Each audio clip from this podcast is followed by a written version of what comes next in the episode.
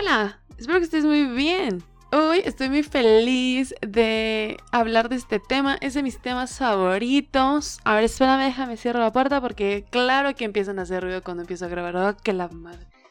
Bueno, como te decía, Bienvenida, bienvenido, bienvenida a Chelas con Alina. Hoy voy a hablar de mis temas favoritos y justo soy muy feliz que se alineó absolutamente todos los temas, los días de la semana y las fechas. ¿Qué estoy diciendo? Bueno, hoy, martes 21 de diciembre, se celebra el nacimiento de Wishilo Bustley y me encanta esta historia. En el momento que me enteré de ella, me voló la cabeza y entendí ya muchísimas cosas, incluso de, la conquista, porque decía, pero ¿cómo?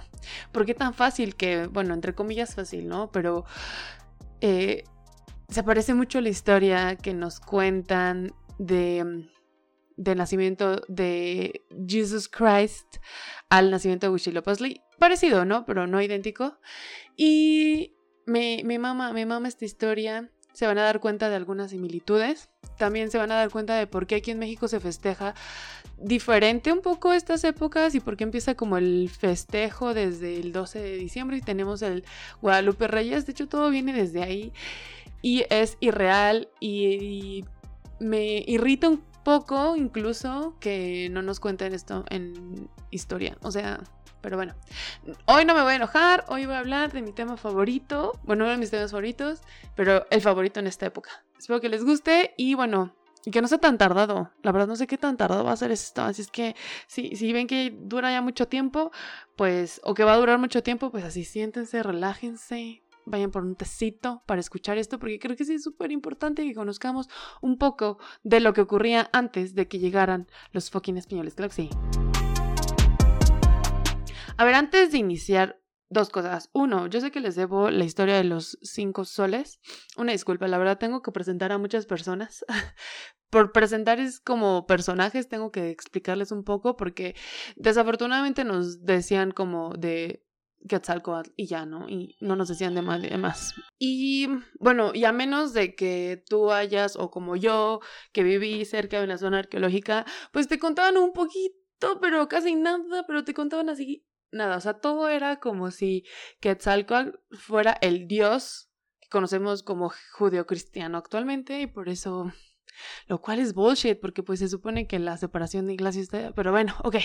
Les voy a presentar a los personajes de este cuento, de esta historia, el nacimiento de Huitzilopochtli. Son cuatro, realmente no son tantos, por eso se me hizo tan fácil decirles, a diferencia del de los cinco soles, que sí son varias personas y varios elementos que tengo que contarles. Entonces, la primera persona es lo que terminó siendo la Virgen de Guadalupe, que es Cuatlicue. Cuatlicue quiere decir eh, falda de serpientes por como pueden ver, el cuatl, como de Quetzalcoatl. Y les digo que, de hecho, ella tomó la representación de la Virgen de Guadalupe y ahorita se van a enterar, dar cuenta y también porque fue en el cerro del, ¿cómo se llama? El cerro del en el cerro donde encontraron a la Virgen de Guadalupe, se me olvidó, se me olvidó cómo se llama. Bueno, van a entender por qué fue en un cerro, porque justo en esta historia también hay un cerro involucrado. La segunda persona es evidentemente Huitzilopochtli. Ah, por cierto, Coatlicue se consideraba eh, de los aztecas o slash mexicas como la diosa madre.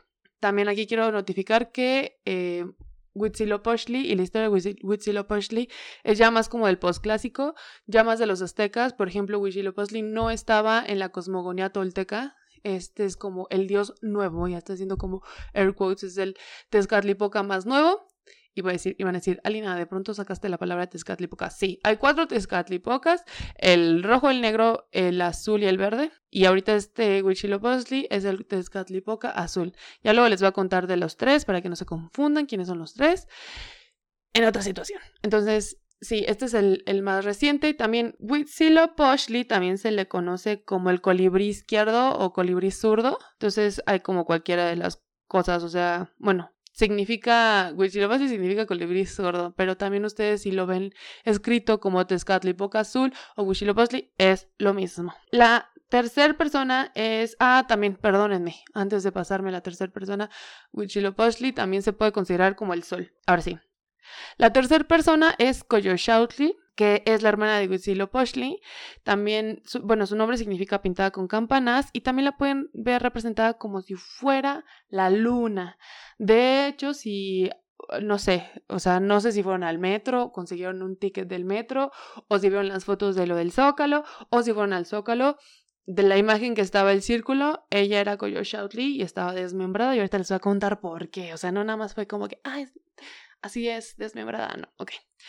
Y la cuarta persona es la persona como menos relevante pero importante al mismo tiempo, como como que no, no, es de los grandes dioses, es Coahuitlicac, que este también era hermano de Huitzilopochtli. Se le conoce como árbol erguido, es más bien lo que significa, y era, les digo, era hermano de Huitzilopochtli y de Coatlicue, y realmente eh, no tiene mucho más, es uno de los 400 hijos de las estrellas meridionales, meridionales, o sea, eso es en español y no puedo decirlo, meridionales. Y bueno, tal vez hay un quinto elemento adicional, que esto no es una persona, sino es un objeto, pero es un objeto como muy importante, así como los colibríes son importantes en la cultura mesoamericana y sobre todo en la azteca mexica. Es esta es una espada de serpiente y de fuego y se llama Xucuatl. Y esta espada aparece en la historia de los cinco soles. Un momento la tuvo Tezcatlipoca, otro momento la tuvo Tlaloc y al final la tuvo Huitzilopochtli. Estaba muy padre, por eso siento que me gusta mucho, mucho, mucho, mucho. También quiero aquí contarles que se supone que Huitzilopochtli nace o es creado como ya sea del imaginario o de la eh, cosmogonía para diferenciarse de los antiguos pobladores de Tolan y de Teotihuacán y de Cholula y todos esos como Sí, justo hace una diferenciación, pero también tiene muchas referencias a la cosmogonía de antes. O sea, es como un Jesús, ¿no? Justo es como un Jesús, donde lo antes era lo que antes e-, es, bueno, lo que ahorita es el Antiguo Testamento, llega Jesús y se vuelve el Nuevo Testamento, no sé si tengo sentido, pero así llega a ser Huitzilopochtli, llega a diferenciar la Mesoamérica de antes a Mesoamérica de ahorita, pero tiene como muchos elementos no sé si sea para validar, haya sido para validar o para unir la historia o lo que sea, pero se van a dar cuenta que hay elementos parecidos, pero son diferentes. No van a ver que en Moltealbán algún día se veneró a Huitzilopochtli, jamás, jamás van a ver eso. Eh, no van a ver en, en Tula, nada de eso, ni en Cholula, nada de eso. Puede que sea como, bueno, en Cholula tal vez puede que sea por intercambio, pero no era de los principales. Eso nada más era acá en Tenochtitlan y en sus alrededores. Bueno, les voy a ir contando la historia. No se las voy a leer, les voy a dejar en los show notes lo, la historia de eh, Elina que tiene, como siempre, como recordatorio. Todo esto es traducido por los frailes y todas estas personillas horrendas. Y esta historia la pusieron en varios códices y en la que voy a leer más o menos es la del Códice Florentino, les digo, se los dejo en los show notes. Voy a ver. Ahora sí, la historia, a lo que vamos, a todo, todo, todo. Todo comienza en un cerro llamado Coatepec, que está justo rumbo hacia mi pueblo. Un beso a Tula, que te recuperes de tu enfermedad. ¿Qué enfermedad? Pues bueno, ya luego les cuento. Eh, Coatepec estaba justo rumbo a, Tula, es un cerro donde ahí vivía Coatlicue. Es lo que les digo, de la Virgen Guadalupe. Coatlique vivía en un cerro, rumbo a Tula. La basílica queda rumbo a. Y es ese monte que se me olvidó. Ah, el del Tepeyac. El monte del Tepeyac queda rumbo a Tula. Pero bueno, ahí nada más les dejo, ¿no? Y bueno, vivía Coatlicue, que era madre de 400 surianos. Lo de 400 surianos, la palabra 400 es como ahorita decimos mil, ocho mil o 800 mil.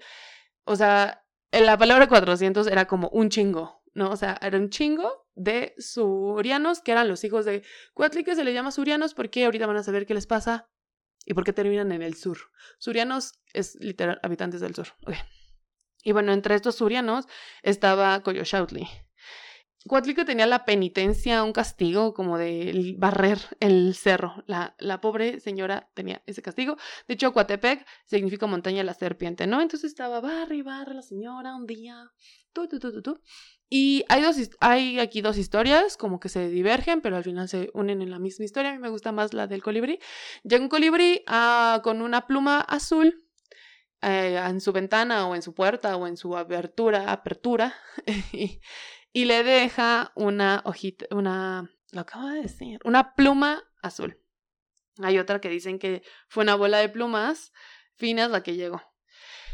También aquí otra vez se vuelve a diverger. En la de del colibrí, dicen que Cuatlico agarró la pluma y se la puso aquí en la cadera, como en sus enaguas, en su faldita. Y hay otra que dicen que la bola se la puso en su seno, en su shishi. Entonces estaba, ella terminó y dijo, ah, mira, qué bonito, qué cute. Si me conocen, si alguien me ha visto con mis cosas mm, ¿qué hago, luego así agarro plumas, no, no tan seguido porque me da un poquito de asco, pero así las agarro, entonces las guardo, así como yo las guardaba, las guardo y creo que lo empecé a hacer por cuando me enteré de esta historia. Un momento. Ok. Las guardó, terminó de barrer y cuando quiso buscar su plumita, vio que ya no estaba. Y de pronto, algo, alguien llamado Winslow Wesley le dijo que estaba embarazada de él. O sea, sí, eh, la criatura hablaba dentro de la panza de su madre y le decía como, ¿qué hubo? ¿Qué ando? Bueno, el caso es de que los hijos de Cuatlicue se enteran, se enteran que está preñada, que está embarazada, y dicen, oh, pero esta es la máxima traición a nuestro padre. ¿Cómo es posible, no? Y entonces como que se empezaron a, calentar y así a emperrar, ¿no? Así de, pero traidora, traidora, deshonra nuestro nombre y así. Entonces, la tal Koyo Shoutly fue la más perra, ¿no? O sea, estaba así como que sí, ¿saben qué? Yo estoy hasta la madre. Vamos a matar a mi mamá. Y entonces organizó a todos sus hermanos, sus 400 hermanos, que, eh, que fueran a matar a su mamá, ¿no? Entonces, que se entera, se entera que, que vienen todas sus criaturas a matarla. Obviamente estaba muy triste y decía como que estos hijos de la fregada, malagradecidos. Pero Wishilopochtli le dijo como, no te preocupes, mami, yo aquí te tiro paro. Y así como que Cuatlicue dije, le dijo como, Así como Cuatlicue le dice como, güey, pero eres un bebé. Y Lopez le dijo, aguántate, aguántate, yo, yo, yo te voy a cuidar. De verdad, mami, no, no te preocupes, no va a pasar nada, ¿no? Entonces, en lo que venían todos los hijos, pues, que sí, que no, que vamos, que bla, bla, bla, que la, la armadura, que se estaban preparando, que etcétera, etcétera, etcétera. Pues estaba ahí enterándose todo este chisme eh, Wishilopo, bueno, Cuatlico por Wishilopostli, pero fue por justo uno de sus hermanos, que es este Coahuitlicar, que es el árbol erguido, que le decía, ya vienen, no, ya vienen, ya vienen, ya vienen. Y así como que Wishilopochtli les estaba preparando dentro de la panza y Cuatlico estaba cagada de miedo.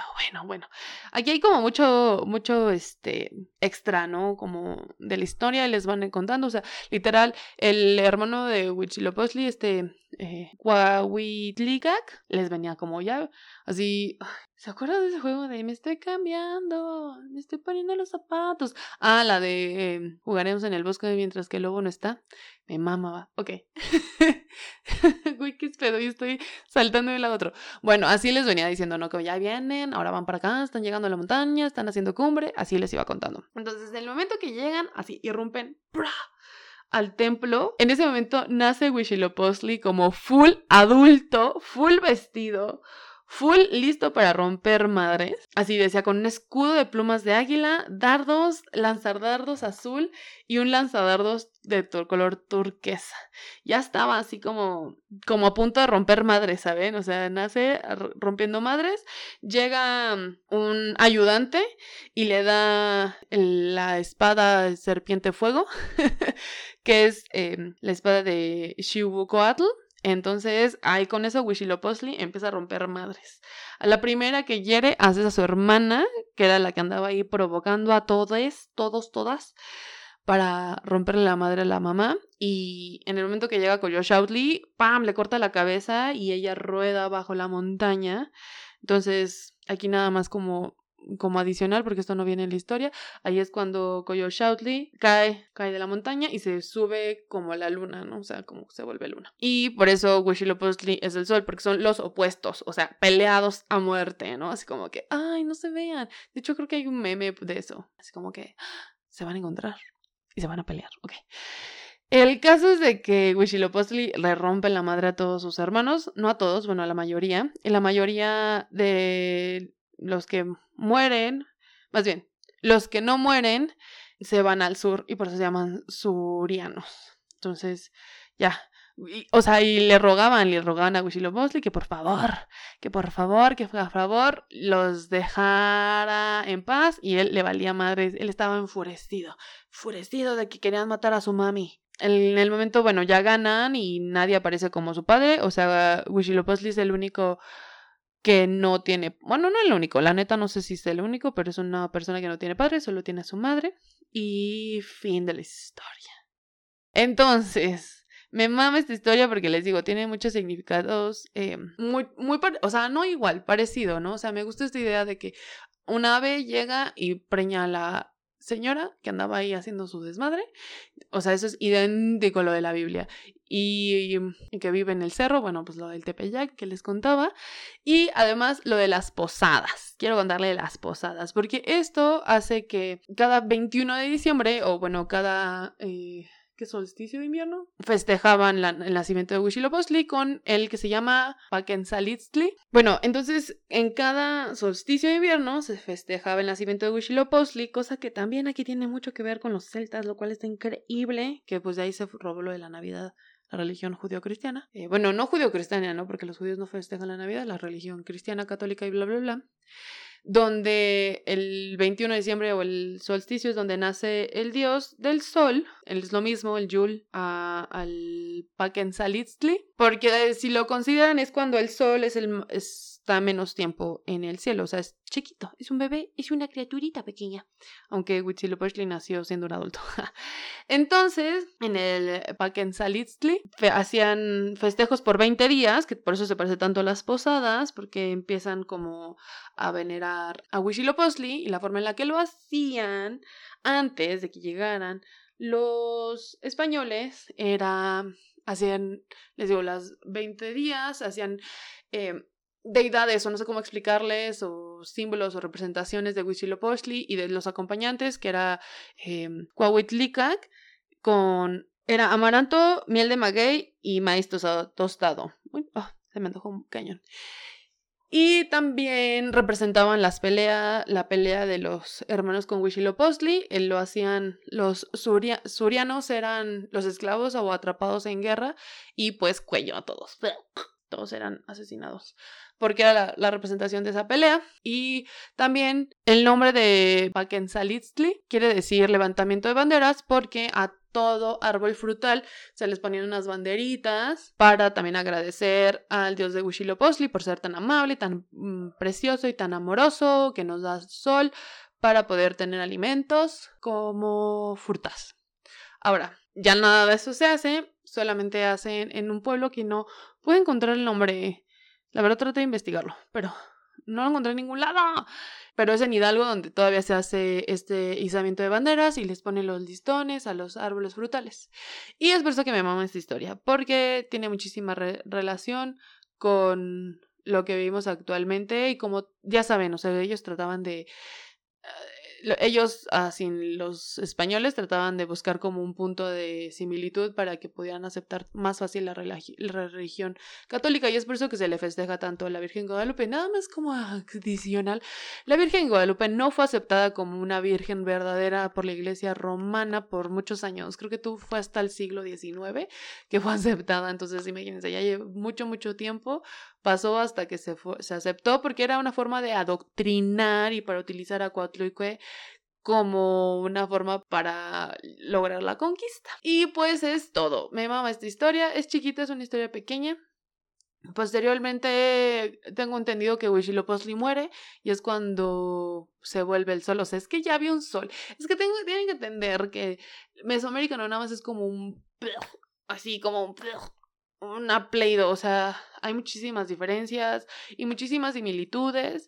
Entonces, por eso eh, ellos no consideraban ni creían en la leyenda de los cinco soles, porque pues el sol era Huitzilopochtli, realmente. Entonces, así, así es. Y como saben, perdimos muchísima información y esto es como lo que se ha juntado por antropólogos y todo ese tipo de personas. Entonces, no me pidan lógica en esta historia, por favor, porque no la tengo. Ok. Espero que les haya gustado. También aquí, solo como adicional, Porter tiene una excelente canción que se llama Whitseal y me mama. Y es una de las canciones que escucho en repeat. Y también quisiera invitarle, si tienen plantas en sus hogares, que pongan, le, pongan un listoncito azul o algo. Sé que es difícil, sé que hoy es el mero día, pero yo es lo que hago en mi casa. Tengo ya mi listón azul comprado, todos los años lo dejo un rato, lo dejo creo que unos 3, 4 días, se los quito, los vuelvo a guardar y para el siguiente año ponerles los listoncitos azules. ¿Genera algo? ¿Hay algún cambio? No, pero recuerden, rechacen modernidad Embrace Tradition. Yo hablando en spanglish, claro, como una lina. Pero bueno, espero que les haya gustado. Este fue de mis episodios favoritos. De verdad, algún día les haré lo de los cinco soles. Todavía voy a tratar de resumirlo. Esta historia me la sé muy fácil, muy rápido, muy de memoria. Pero el de los cinco soles no me lo sé por completo. Entonces, también por eso dejen de estudiar un poquito para que les cuente. Y fin, si quieren más información del nacimiento de Huitzilopochtli, avísenme. Les quiero. Bye.